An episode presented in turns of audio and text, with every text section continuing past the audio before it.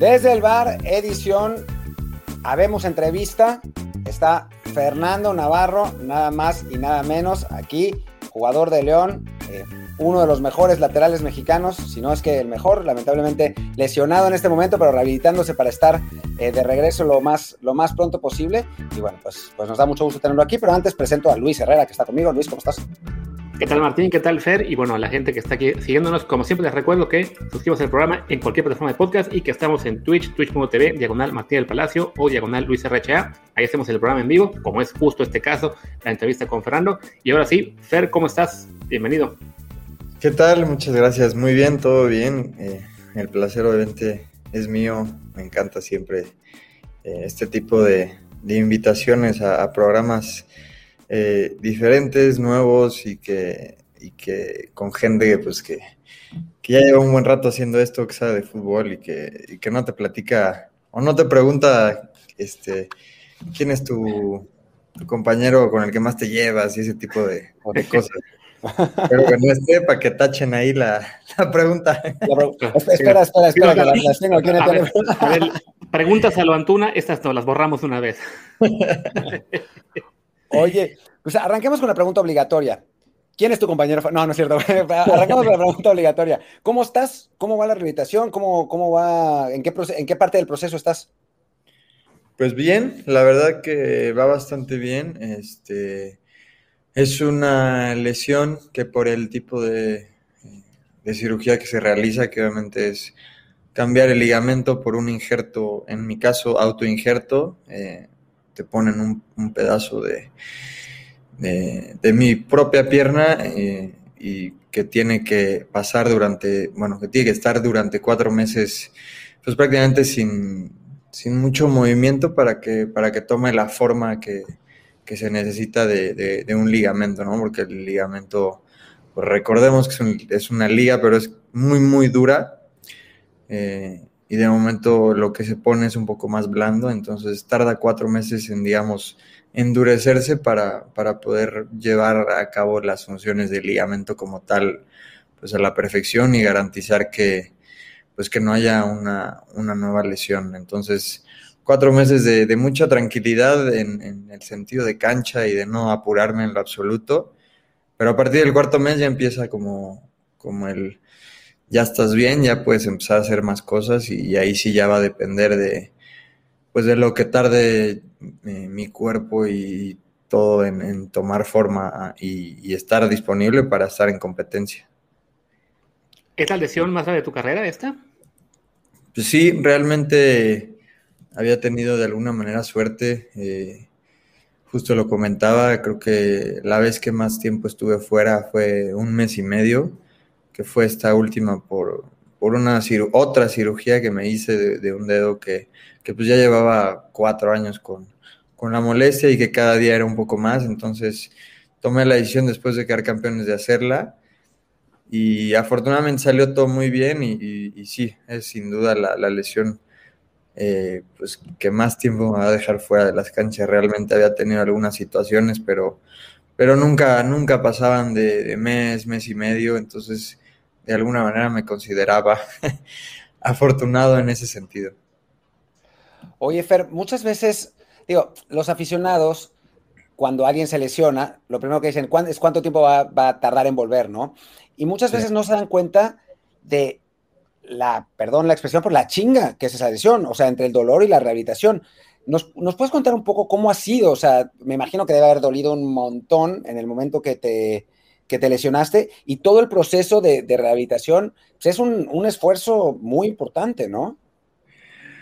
Pues la verdad es que el, momento sí, sí duele. Es como cuando me han preguntado, yo, yo, yo digo y lo describo como cuando, cuando te das en la en alguna esquinita de algún mueble, a veces de la cama, y te pegas justo en la espinilla y que es un dolor como muy, muy intenso, muy localizado y que por más que pase el tiempo no se te quita, pues muy, muy parecido. Es, es este, yo creo que será un minuto, minuto y medio de muchísimo dolor este, y, pues que te desespera, que a veces este, me acuerdo que no podía ni respirar porque traías el, el ahogo de la jugada y luego con el dolor como que pues te, te, te, no sé, te, te choqueas, no sé, y, sí estaba en ese momento así como, y, te quieren mover y te dicen que cómo estás, y entonces no puedes ni hablar bien, y no me toquen, por favor. Entonces, sí es un minuto, minuto y medio de mucho dolor, ya después, este, realmente como que pasa, y,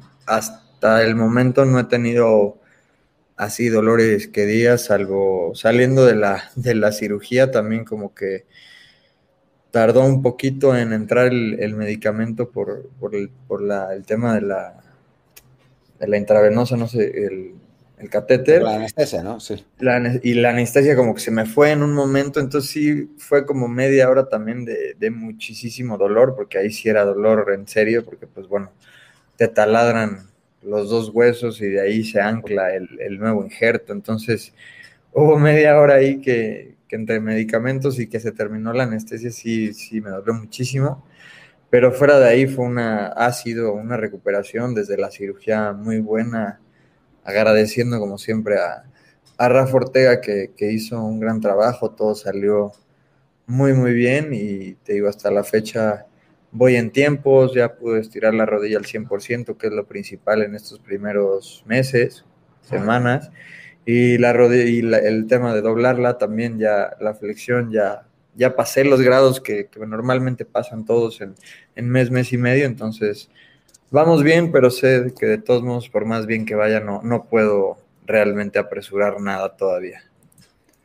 Oye, este, Fer, ¿has hablado con otros jugadores que hayan pasado por esta misma lesión, digamos, como para que te vayan orientando en qué esperar de, de, este proceso de rehabilitación? De, supongo, supongo que habrá días que no sean, pues, para nada, digamos, alegres, que puede entrar un poco uno como en la depre de, de que estás lesionado, que quieres ya jugar, que sientes que esto va muy lento. Entonces, bueno, por ese lado, ¿te has apoyado en algunos compañeros que hayan vivido por eso? Pues en su momento primero lo hice con Germán Cano, quien se lesionó eso dos veces, el ligamento cruzado. En una sí, en una sí lo operaron y en otra no. Eh, muchas veces, este, bueno, a mí en lo, en lo que en mi caso me quedé con un 20% de ligamento sano, no roto. Él en su momento creo que se quedó con un 30 y este y le dije y, digo es una realidad y algo que se puede lograr.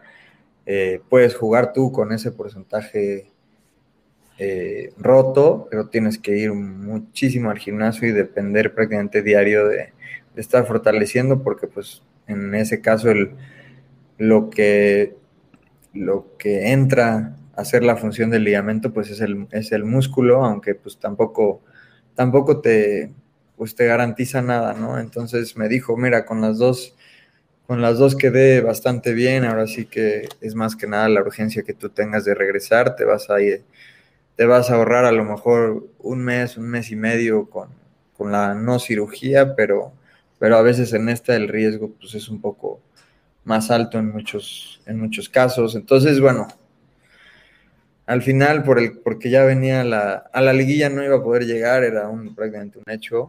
Entonces dije, viene pretemporada y, descanso. Entonces, todos, todos los doctores, no solo fue mi decisión, obviamente fui a ver, a tomar varias opiniones y todos coincidieron en que lo mejor era, lo mejor era operarme por cómo estaba mi, mi rodilla. Y ya después, pues antes de la operación, hablé mucho un buen ratito con Nacho González, que, que si bien no se rompió el cruzado, él tuvo una lesión de rodilla y, él, él, en cuanto a mentalidad y forma de trabajar es un poco parecido a mí, ¿no? No es un tipo que trabaja muy duro, que, que no escatima en, en lo absoluto y, y, esa parte sin querer queriéndolo lo llevó a apurarse un poco en su primer cirugía. Apresurarse a estar lo antes posible, porque pues él así es, él ya se sentía bien, estaba fuertísimo, en el gimnasio cargaba muchísimo, pero la realidad es que la rodilla pues nunca la dejó como recuperarse al 100% como tal. Entonces me dijo, este, güey, pues toda la paciencia del mundo hasta que te sientas perfecto, si te duele, para, es mejor esperar dos semanas más que ganar dos semanas, porque puede ser muy, muy riesgoso. Entonces, bueno, ellos son como que los dos jugadores en los que, en los que más me, apoyé. Y ya, última pregunta de esto, y después nos ponemos a hablar de fútbol. Em, creo que oigo gritos en la, Europa League. Em, ¿Cuándo vas a volver? O sea, ¿cuándo? obviamente no, no exactamente, pero ¿cuándo tiene, tienes programada el regreso? Pues mira, son cuatro meses fijos. Como dije al principio, es un tema biológico, no tiene nada que ver conmigo. Y a partir, a partir de ahí, del cuarto mes, es ya empezar a meter cargas fuertes. Entonces, pues también es un proceso no, no tan corto, espero yo que sea un, proceso de un mes, dos meses a lo mucho. Y este, y pues ya, poder, poder estar para, para mi equipo, pues esperamos que por la jornada 10, 12, 14, estoy seguro que vamos a estar en liguilla, entonces para la liguilla seguro. A ver, te voy a hacer una pregunta. Antes, de que te entre Luis, te voy a hacer solo una pregunta que eh, espero que no me dé coraje, pero creo que sí. Tú eres canterano de Pumas, ¿no? Sí. Puta madre. Siempre se nos van. ¿Por qué siempre se nos van? todos. no puede ser. Eso nos da coraje a los dos, malitas, vea. sí, de Pumas. Pues a ver, creo que eso nos sirve para, digamos, ir arrancando y recorrer un poco tu carrera. ¿Cómo es que te escapas de Pumas? O sea, ¿por qué no estuviste ahí por lo menos 10 años de tu carrera, caray?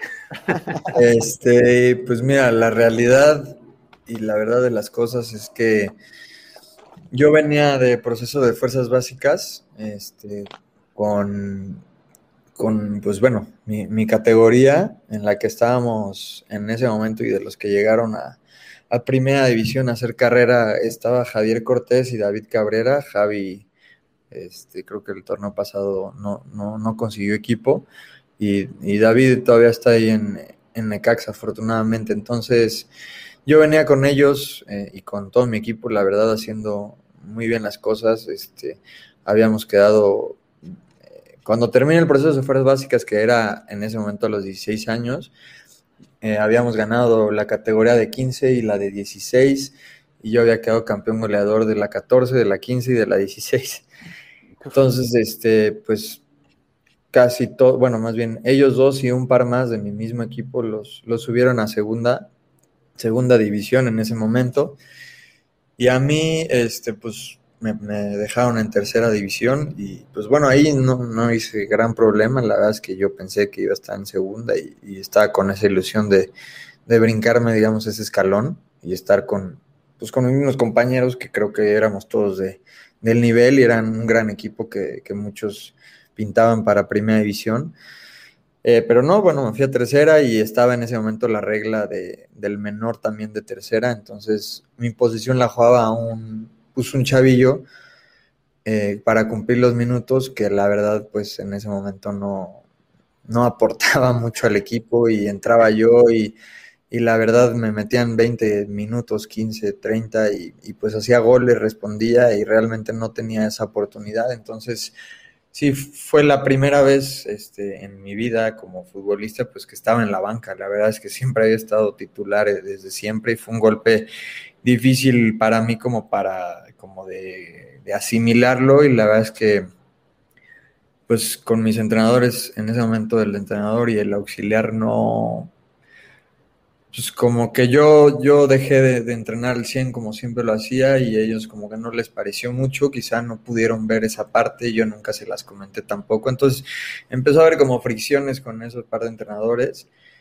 este, al grado que un día sí me, me peleé con uno de, de palabras, obviamente, este, y, me sacó de ese entrenamiento y al otro día Memo Vázquez, con quien sigo teniendo una buena relación, eh, bueno, Memo Vázquez papá, hijo también tengo una buena relación, pero con, el que en su momento en las básicas pues más tuve fue con Memo papá porque era el director.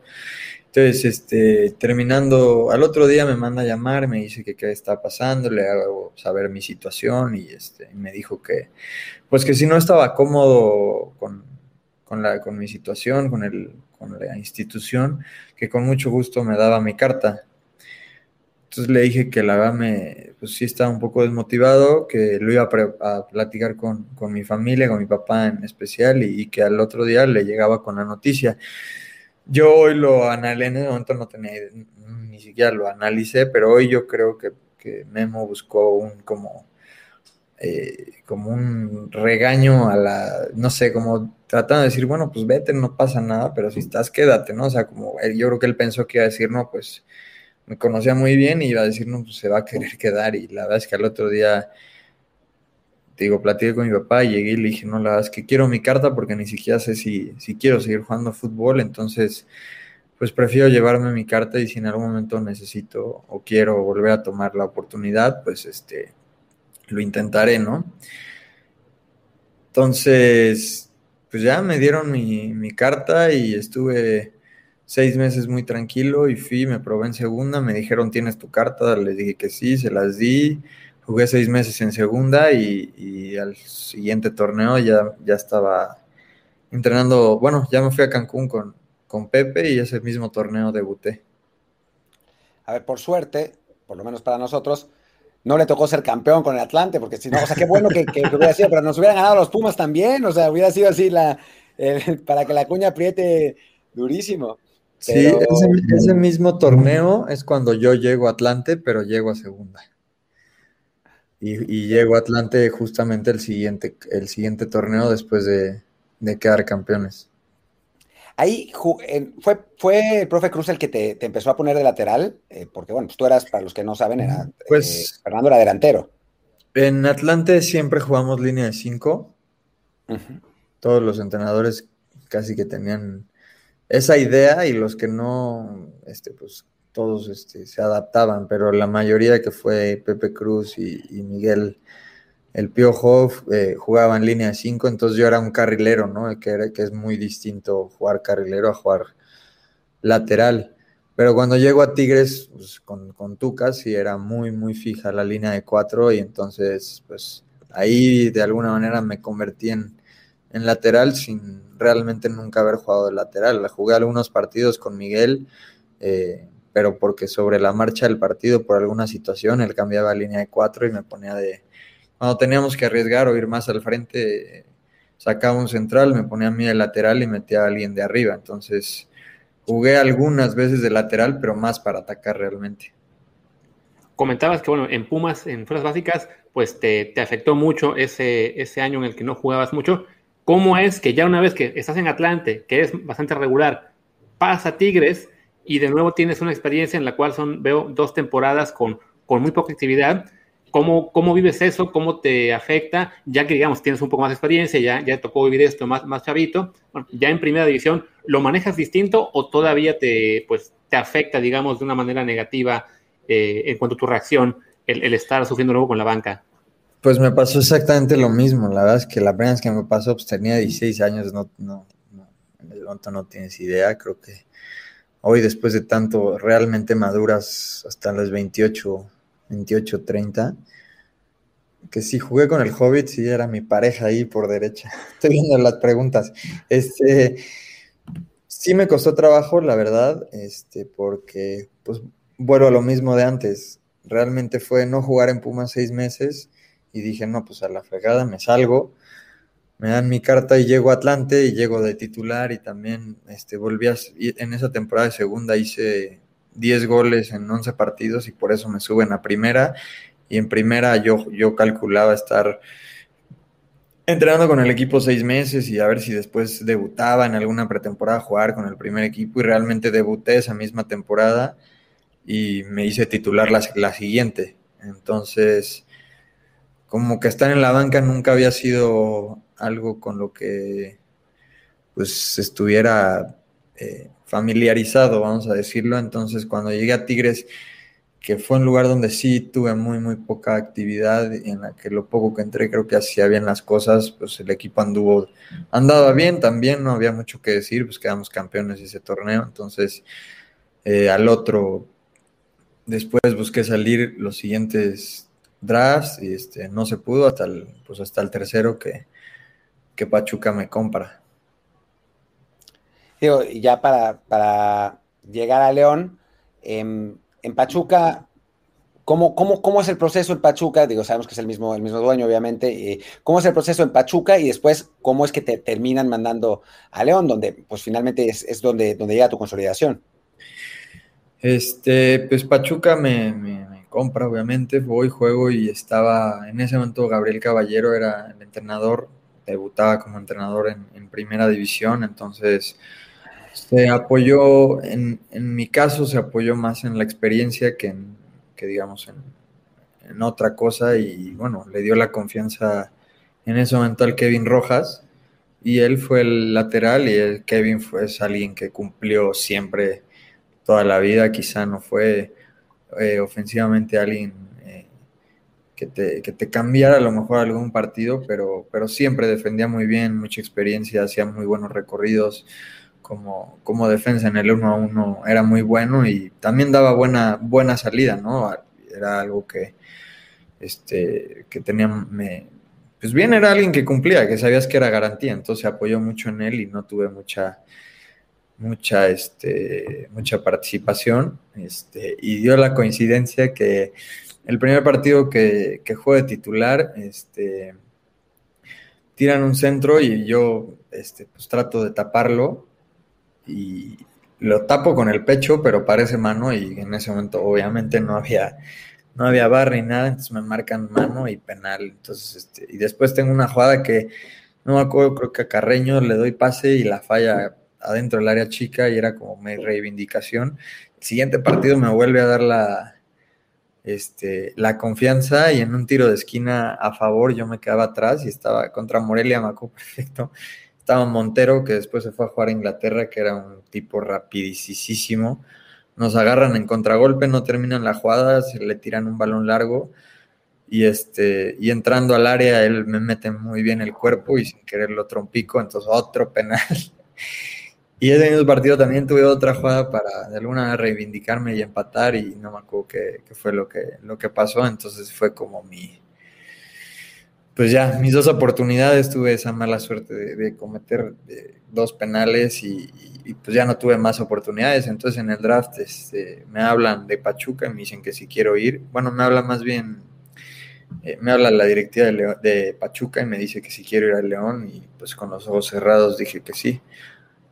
Entonces ya, llegué acá, también comí un rato de banca, pero, pero pues también llegué y quedamos bicampeones, entonces tampoco había mucho que mucho que pelear eh, como en tema de, quitar algún puesto. El equipo andaba jugando bien, eh, jugaba bien como tal, ganaba y te digo, quedamos bicampeones. Entonces aportaba lo que podía desde la banca, siempre trabajando bien para, pues, para de alguna manera tratar de ganarme un lugar. Hoy sé que eso es muy importante porque pues siempre estuvo presionando mi, manera de entrenar a, a, Johnny Magallón, que era la del titular en ese momento, y siempre me lo dijo, pues si yo le bajo tantito sé que estás ahí y, pues este voy a dejar mi puesto y somos y éramos amiguísimos también, pero, pero pues bueno, en la, en la cancha era lo más importante era el equipo y, y, afortunadamente conseguimos, conseguimos en ese momento algo, algo muy padre histórico que fue el, el bicampeonato. Oye, antes de que continuemos, para la gente que está en vivo, habrá notado que Martín desapareció de la pantalla, me está reportando que se fue a luz en la calle en la que está él en este momento. Él anda en Kiev y hubo ahí una falla técnica, pero bueno, ahora, ahora regresa a la conexión y mientras seguimos, por suerte ese sistema no se cayó al también ya estar logueado, entonces podemos seguir la entrevista sin ningún problema y ya Martín volverá a la pantalla en unos segundos, esperamos. Pero bueno, pues vamos a, enfocarnos en el León, pues es, digamos, evidentemente el, el, tramo más exitoso de su carrera, ha sido ya campeona en este equipo, son que tres veces, si no me equivoco. ¿Cuántas? tres veces de campeón, ¿no? Con el León, ¿ya? Ah, con el León, sí. Sí, ¿no? Entonces, este, eres ya titular indiscutible, eh, evidentemente muchísima gente te quiere ver en selección mexicana, quizá de eso podemos hablar un poquito más adelante, pero bueno, ¿Qué ha, ¿qué ha, representado para ti, León, digamos, ya, ya, no solo como que el sentido de, bueno, de que eres un jugador clave ahí, sino ya para lo que es pues tu carrera, tu como persona, ¿qué, qué es el equipo para ti en este momento? Pues sí, obviamente significa mucho, es mi segunda oportunidad, siempre lo, lo veo así, creo que pues la aproveché al, al 100 y, estoy muy contento de... Siempre había tenido la espinita de quedar campeón de liga eh, siendo titular, la verdad es que en Tigres pues, pues no jugué la liguilla, jugué algunos partidos de fase regular, en el bicampeonato jugué también en eh, partidos de, regular y en liguilla poco poco. Entonces yo, yo me debía a mí mismo, estaba como frustrado esa parte, ¿no? De decir, ya quedé campeón, pero no he sentido que quede tan campeón como quisiera. Y esta vez, pues, para mí fue muy importante por eso, porque hoy sí siento que es totalmente logro eh, en el que participé al 100% con, con todos mis compañeros, entonces fue una espinita que tenía semiclavada ahí de, quedar campeón eh, con, pues por méritos eh, propios y no de, otros compañeros. Digo, obviamente yo no quedé campeón solo, mis compañeros fueron de, de gran ayuda y, y, todos se merecen todo el reconocimiento, pero sí yo quería quedar campeón jugando de titular pues prácticamente todos los partidos si era posible. Ha sido campeón con Gustavo Matos como técnico y también con Nacho Ambriz. ¿En qué se han parecido esas eras y qué han manejado distintos los entrenadores con el equipo? Pues digo, son situaciones diferentes. La verdad es que en su momento con, con Matosas creo que la presión eh, no era tanta porque era un equipo que venía de primera A, que tenía unos jugadorazos y teníamos, un, la verdad, un equipazo, pero, pero bueno, apenas venía de primera A, entonces creo que nadie, nadie se esperaba que, pues, que, que fuéramos a quedar bicampeones. Realmente creo que todos como primer objetivo se ponían este pues mantener obviamente la categoría, calificar a, a, a, liguillas y posteriormente pelear títulos, pero, pero pues creo que en este caso fuimos muy, muy este, dominadores durante, durante un par de torneos, incluso en el que llegamos a la final, entonces sí hay cierta presión de, cuando eres favorito y cuando no lo eres, entonces creo que las diferencias fueron fueron esas, desde luego el bicampeonato es, es, este, es este distinto, pero después de conseguir el campeonato, pues mucha presión se va y juegas diferente, entonces sin demeritar, obviamente, absolutamente nada, simplemente creo que, que, las diferencias de esos campeonatos o de esas dos épocas fue esa, ¿no? Que en esta tuvimos que, que saber manejar muchísimo la presión, fue muy mental el, el, proceso y, y bueno, al final afortunadamente lo, lo conseguimos. ¿Qué tal? ¿Qué tal? Estoy aquí. Se, me, se me fue la luz, increíblemente. Esas cosas que uno piensa que ya no pasan, pero, pero pasó. se me fue la luz, así que, que bueno, aquí estoy. Ya, ya, ya, ya logré entrar, aunque vean un cuadro negro. Ese cuadro negro sí es mi cámara, lo que pasa es que no hay luz. Realmente es, estoy en, en plena oscuridad absoluta. Pero, pero bueno, si quieres hacer una pregunta más, Luis, para que me meta en el, en el ritmo y ahora, ahora le pregunto yo algo a Fer. Ok, pues bueno, igual continuando con León, vale, es, ya hablamos ahora de lo que fue la parte buena tanto para ti en el hecho de ser titular, de ser campeón, de ya, como dices, ¿no? Tú, gozar un campeonato estando en la cancha, viviéndolo bien, pero en el Inter, entre ese bicampeonato con Matosas y ahora la, la etapa fuerte con Nacho Ambriz, que incluyó un campeonato, pues hubo también unos años eh, con otros entrenadores que León, pues sí, dio un paso para atrás, ¿no? Eh, ¿Cómo lo vive un equipo que se sabe, digamos, este, con el potencial de, de estar arriba, como fue ese bicampeonato, y, que, y que las cosas no se dan. ¿Qué, qué, ¿Qué se siente en ese momento el saber que puedes llegar más arriba y sea por a lo mejor el entrenador, sea porque a lo mejor algún jugador eh, decayó de nivel, alguna baja que hubo en la plantilla? Pero bueno, supongo que está para ustedes esa, esa, esa, esa ansiedad de, de volver a estar arriba, ¿no? Pues sí, la verdad es que fue, complicado porque obviamente pues las expectativas son muy, muy altas. Eh, después de quedar bicampeones, pues es muy fácil pensar que, que bueno, que va a haber campeonatos eh, pues prácticamente cada, cada dos, tres años, ¿no? Entonces sí fue un proceso diferente en los que creo que también hubo entrenadores que, que no se pudieron adaptar al estilo de juego que, pues que ya tenía todo el equipo y, la mayoría de sus jugadores, incluso la, la, afición. Entonces creo que fue un proceso difícil hasta que... Y que bueno, tuvimos nuestros momentos buenos también, que se calificaba liguilla y por ahí perdimos un par de, de semifinales y, y, y, todo esto, pero creo que cuando llega Nacho, pues sí se ve muy diferente el cambio de, y, creo que tuvo mucha química con la, con la afición en el sentido de, ser muy ofensivos y de espectaculares y hacer goles y, bueno, y todo este, pues todo este tema. Que con Nacho, eh, a mí me, me, interesa mucho saber cómo, cómo influyó en tu manera de jugar, o sea, viendo los de afuera, Eh, siempre fuiste un, lateral muy ofensivo, pero, pero lo que hacías con Nacho Ambriz, pues yo, yo no te lo había visto con, con nadie más, ¿no? Interiorizar tanto, jugar una posición de lateral, pero no no necesariamente de lateral, ¿no? Partiendo de más adelante, pisando mucha área, no solamente en línea de fondo, sino pisando área literalmente, llegando en, posiciones para, poder eh, disparar de media distancia. ¿Cómo, ¿Cómo, cambió tu juego, Nacho Ambriz? Pues era algo que curiosamente al, Tuca le gustaba. Eh,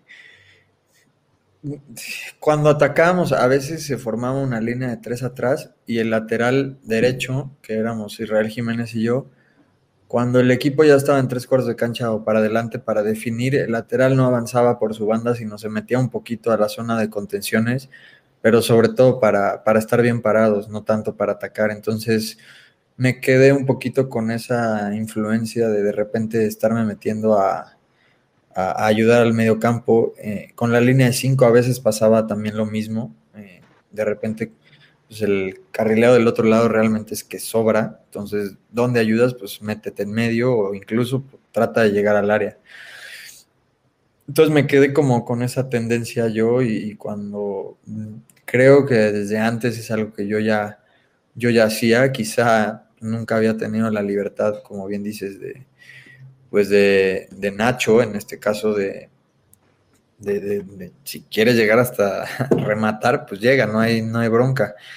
Tu regreso tiene que ser al 110%, pero, pero llega hasta donde tengas que llegar, no pasa nada, ¿no? Y él es alguien que es muy fan y, hablaba mucho a, Pep Guardiola y, en su momento pues es algo que sus equipos hacían y, muchas veces también eh, en el Bayern pasaba, eh, pasa lo mismo y, también como le hacía en su momento Lam, ¿no?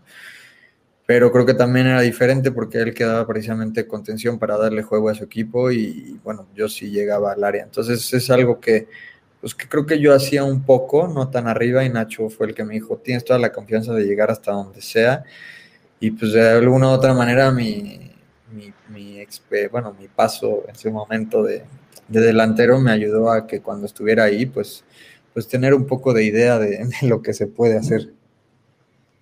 Es que hay que reconocer que tú estás en algunos partidos básicamente por toda la cancha. Yo he puesto en broma que tú eres una especie de lateral interior box to box porque te vemos en, todo el campo. Y ahora te quiero hacer dos, preguntas cortas. A ver, bueno, Nacho Ambriz se, va del equipo. Primero que nada te pregunto si ya les dijo a equipo de Europa se va él.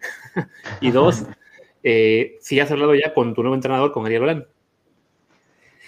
Eh, no, Nacho no sé a dónde, dónde se vaya. Lo que sí es que espero que espero y estoy seguro que, conseguirá algo, algo muy pronto. Creo que le afectó mucho el tema de que pues, se dio prácticamente terminando el torneo cuando yo creo que todos los equipos ya tenían sus, sus arreglos con algunos otros este, entrenadores. Si esto se hubiera sabido antes, creo que hoy él tendría para escoger.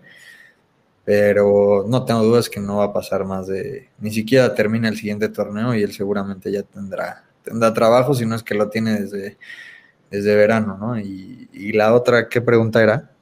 Que si has hablado ya con tu nuevo entrenador, con Ariel Holanda. Ah, no, no, no he tenido contacto con él. Creo que eh, se están tomando el tiempo para planear bien todo y, como el equipo está de, vacaciones ahora descansando, creo que pues es lo mejor mentalmente a veces. Quizá físicamente no lo necesites tanto, pero mentalmente sí, un descanso siempre, siempre es importante para, para empezar una buena pretemporada con, con todas las ganas y mente despejada para que sea lo mejor, pues que se aproveche de la mejor manera. Oye, bueno, entremos en un tema medio espinoso. Selección.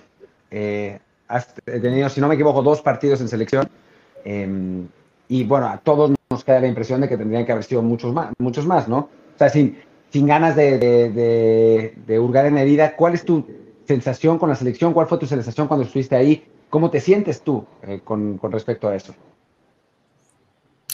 Pues la sensación buena, obviamente, pues era algo que, quería. Afortunadamente también quedamos campeones, entonces, pues estuvo muy, muy padre la experiencia, pero, pero como dije antes de mi, lo que te dije de los campeonatos, ¿no? En, este, en esta Copa Oro, pues participé en, el partido de Martínica y afortunadamente me tocó hacer gol, pero bueno, fue lo único, ¿no? Y creo que muchas veces en muchos momentos de partido, de cuartos, semifinal e incluso la final, pues con esas ganas de entrar, de participar, de saber que pues que mi juego es diferente al de, al de en ese momento el Chaca, que era, que era el titular, y pues de repente con, con ganas de ayudar, porque los equipos eh, nos jugaban muy atrás y, había pocos espacios, entonces pues te proyectas, ¿no? Dices, yo podría estar ahí, haría esto, y la siguiente jugada yo hubiera hecho diferente, y, y por supuesto que también con el Chaca me, me llevé muy bien, incluso comíamos en la, en la misma mesa,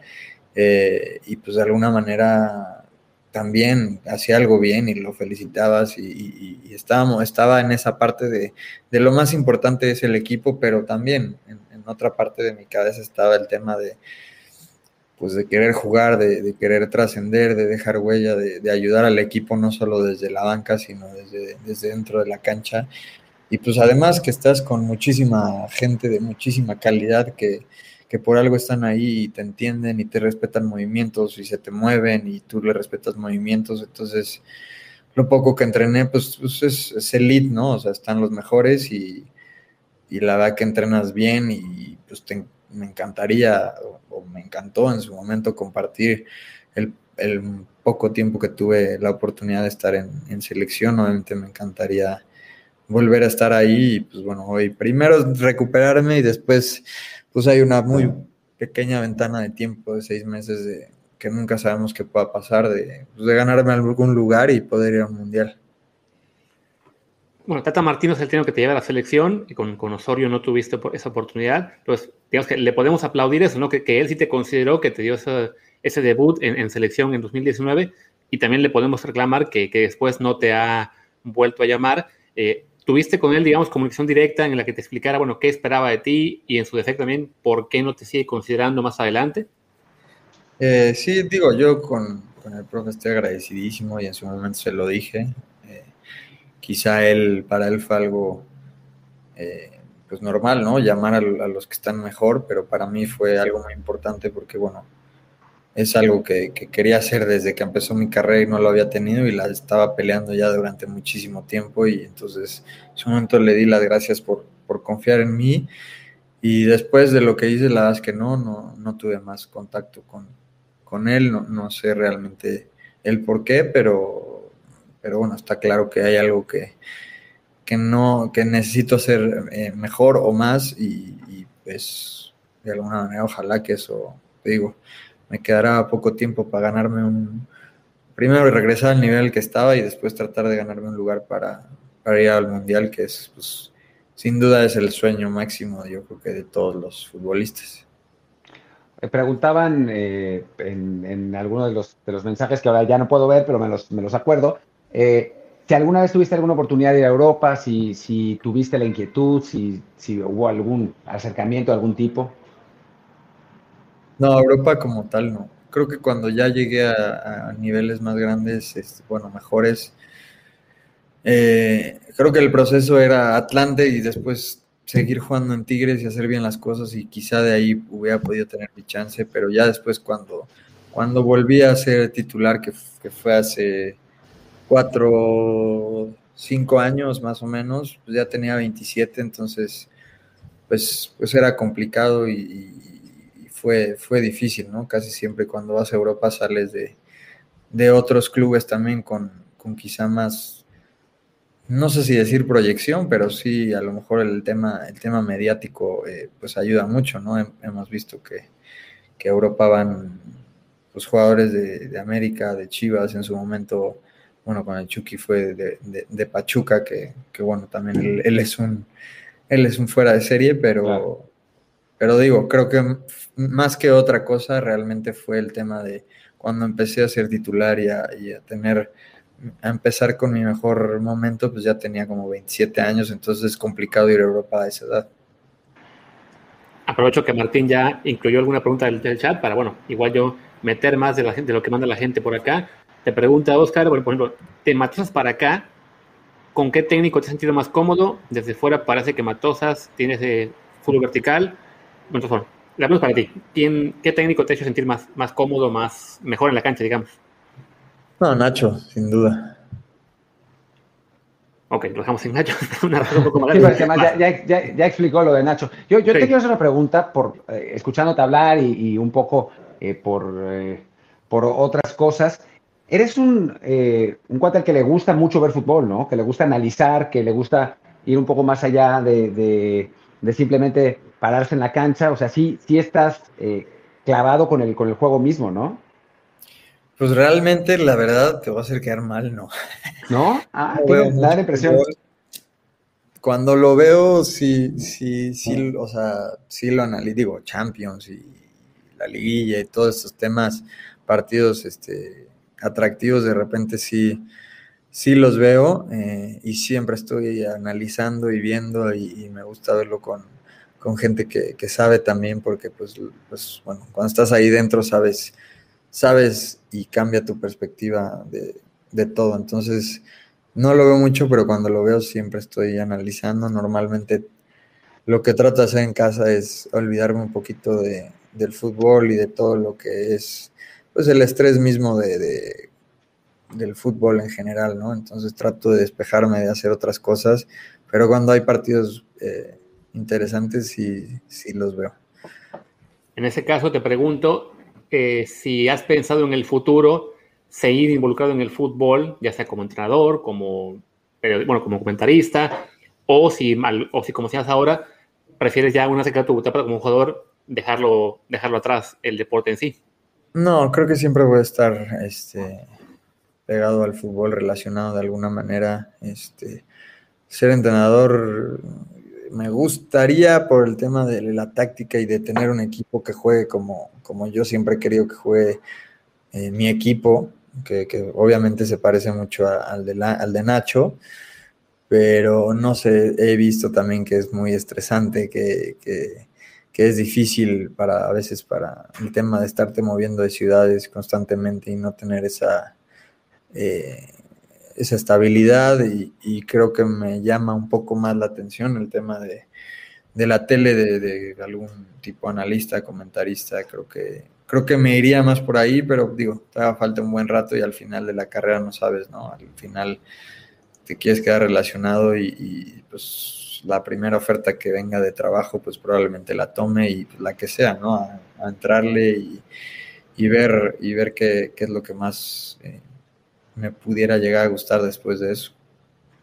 Yo te voy a hacer una pregunta un poco rara, pero, pero a ver si, si, si la puedes, eh, si nos puedes contestar. Es que tenemos muchas veces debates en Twitter eh, con aficionados que muchas veces creen cosas del fútbol que no, que no realmente, que no funcionan así realmente en, el fútbol profesional. Entonces yo te quería preguntar, ¿qué es lo que tú piensas que los fans, a los fans les sorprendería más saber de la vida del futbolista profesional o, de, incluso de juego, ¿no? O sea, cosas que, o sea, a mí yo me, me acuerdo, por ejemplo, cuando yo jugaba eh, amateur, obviamente, que, que llegó Carlos López a jugar con nosotros, Carlos López, ex jugador de Necaxa, ex seleccionado nacional sub-23, y que en el momento que se paró a la, en la cancha, nos cambió completamente el estilo de juego, todo lo que pensábamos que hacíamos bien, realmente lo hacíamos mal, y eso que jugábamos bien, o sea, teníamos un buen equipo, y nos, nos tiró los laterales para adelante y nos, nos, obligó a presionar de otra manera, o sea, fue como un, eh, nos abrió los ojos absolutamente la gran diferencia que hay entre la materia y el profesional. Para ti, ¿cuál tú piensas que, que, pueden ser esas diferencias? Pues yo creo que lo que tú dijiste, tácticamente, este, hay muchas cosas que, pues que ya hoy lo haces, este, automático y que cuando entras en, ese caso a un equipo amateur, pues que, la mayoría juegan por gusto y de táctica pues sabrán poco o nada, porque realmente pues juegas por gusto y, a lo que cada quien le da a entender y lo que ve en la tele y lo que cree que está bien, ¿no? Entonces, el tema táctico creo que es lo más importante y la verdad es que hoy en día hay, hay jugadores que quizá no son los mejores técnicamente o los de mejores aptitudes, pero terminan jugando porque, pues porque realmente saben, saben cómo pararse en la cancha, saben qué hacer, saben a dónde moverse eh, y aprovechan sus, sus este, cualidades al máximo en ese, en, pues en ese aspecto. Entonces llegan a jugar simple y sencillamente por esa inteligencia táctica que, pues, que tienen algunos jugadores. Te pongo otra pregunta del público. Dice, Ricardo, ¿qué crees que requiere el León para poder ser su protagonista en el campeonato? Y le añado, ¿qué le hace falta a León para también lo que ha sido como protagonista en la Liga MX, trasladarlo en la siguiente Conca Champions a, digamos, dar ese paso extra en nivel internacional? Pues yo creo que lo más importante en este caso va a ser eh, como conocernos, entrenador y entrenador, cuerpo técnico y jugadores eh, creo que eso va a ser lo más importante, llegar a, tener esa química y entender lo que él necesita y, que nosotros podamos aportar y explotar nuestras máximas cualidades en base a lo que, a lo que él pretende como que, de cómo juegue el equipo. Entonces, creo que lo más importante va a ser llegar a ese, a ese entendimiento lo antes posible para, para pelear esos primeros lugares, eh, pues que es la idea, obviamente, y León debe estar ahí. Oye, has, investigado un poco sobre Olan, que, es un técnico bastante sui generis, ¿no? Que juega pues, con conceptos del, hockey, eh, que, fue entrenador de, hockey antes de ser de, entrenador de fútbol, que, que sus clubes son, son muy intensos. ¿Has, ¿Has podido, no sé, ver partidos o leer un poco? Te digo la verdad, no estado muy... Yo siempre digo, o sea, soy honesto en ese sentido, no, Perfecto. nada, me he enfocado mucho en mi, en mi recuperación y creo que de alguna manera empezar a pensar en eso me, me pudiera jugar en contra porque la verdad es que falta todavía un buen, un, buen ratito para, para poder estar ahí dentro de la cancha, entonces estoy enfocado en mi, en mi recuperación de, pues de momento ya habrá tiempo de, analizar y de ver todo eso y de, entender lo que, lo que pretende. A ver, te pongo ya en lo que vamos cerrando, una más de aquí del chat. Dice Alan Juve, en tu posición, ¿qué jugador crees que es el mejor en México? Se vale decir que tú. Y también, ¿cuál es el mejor en Europa? Híjole, yo eh, creo que cada jugador tiene pues distintas condiciones, ¿no? Creo que Creo que hay jugadores que, defienden muy bien. Creo que hay jugadores que, que defienden bien y atacan bien. Pero creo que sí, pues en el tema de atacar, creo que creo que yo soy el, mejor en ese sentido. me choca hablar de mí, no me gusta decir ese tipo de cosas, pero, pero creo que sí, como ofensivamente, bueno, creo que no hay un lateral que sea más ofensivo que yo. Pero al final de cuentas creo que Chaca es un jugador que es muy, muy, muy completo, este, que, ataca bien, defiende bien y recorre toda la banda también muy bien. Entonces, creo que, creo que está entre, para mí, creo que está entre él y yo.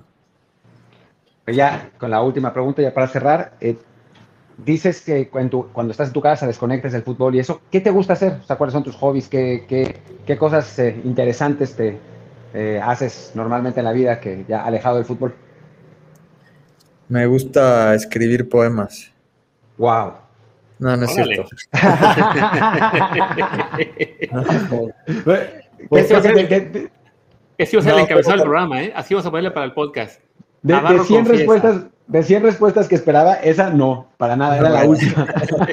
no, no hay, no hay manera, no todo el, todo el tema del arte no se me da, pero para, nada, ni, ni, bonita letra tengo, pero me encanta el golf.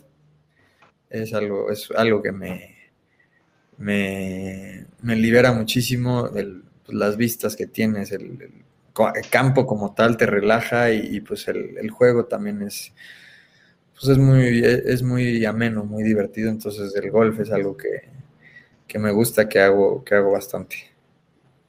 Perfecto pues creo que ya es, llegamos al momento ideal para ya ir cerrando la conversación. Sabemos que tienes tu compromisos después y la gente que está aquí en el chat, por la hora en que estamos grabando esto, querrá ver los penales de la Europa League, que aparentemente tendremos algunos minutos. Así que, pues, es, creo que es buen momento para, para ya despedir acá. Y, pues, este, Fernando, primero que nada, pues, muchísimas gracias por estar con nosotros, por aceptar la invitación. Esperamos que, que tu recuperación vaya muy bien, que, que regreses pronto a las canchas y que recuperes tu mejor nivel. Y definitivamente que tengas una oportunidad más en la selección mexicana, sobre todo de aquí al Mundial que creemos que sí eres un jugador que podría aportar algo muy válido a nuestro equipo nacional.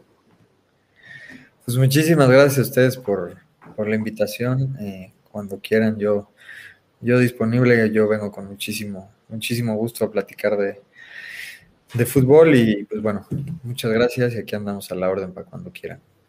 Perfecto, te, tomamos absolutamente la palabra y en, unos meses pues ya, ya te tendremos por aquí. Ojalá que eso, que, jugando de nuevo al, máximo nivel y bueno, con la, con la oportunidad de, la selección que digo, esto lo decimos nosotros, no, no lo dices tú, así que no, no te comprometemos, pero nos están, todo el tiempo nos estamos quejando de que esa selección necesita tener un carácter más ofensivo, necesita tener jugadores que vayan más para adelante, que, tienen muchísima, muchísima posesión, pero que no rompen líneas. Y en ese sentido tú caerías de perlas, así que, nos encantaría verte por ahí.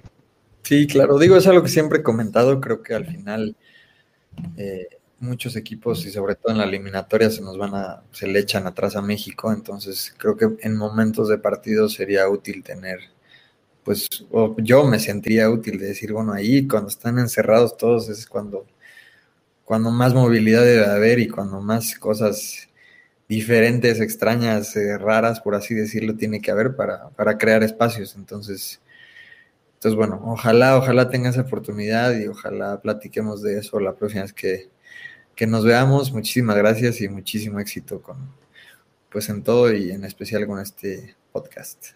Perfecto. Pues cerramos como hacemos siempre aquí en Desde el Bar, que es preguntándote para la gente que te sigue como futbolista, pero que a lo mejor no te conoce todavía en redes, ¿cuál es tu cuenta de Twitter o cualquier otra red en la que estés, digamos, más activo?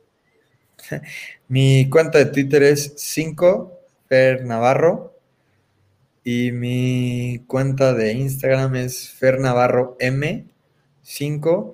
Vayan, vean mis historias. Hoy inauguramos nuestro segundo restaurante de de tortas de chilaquil en León, el primer restaurante inclusivo de la ciudad.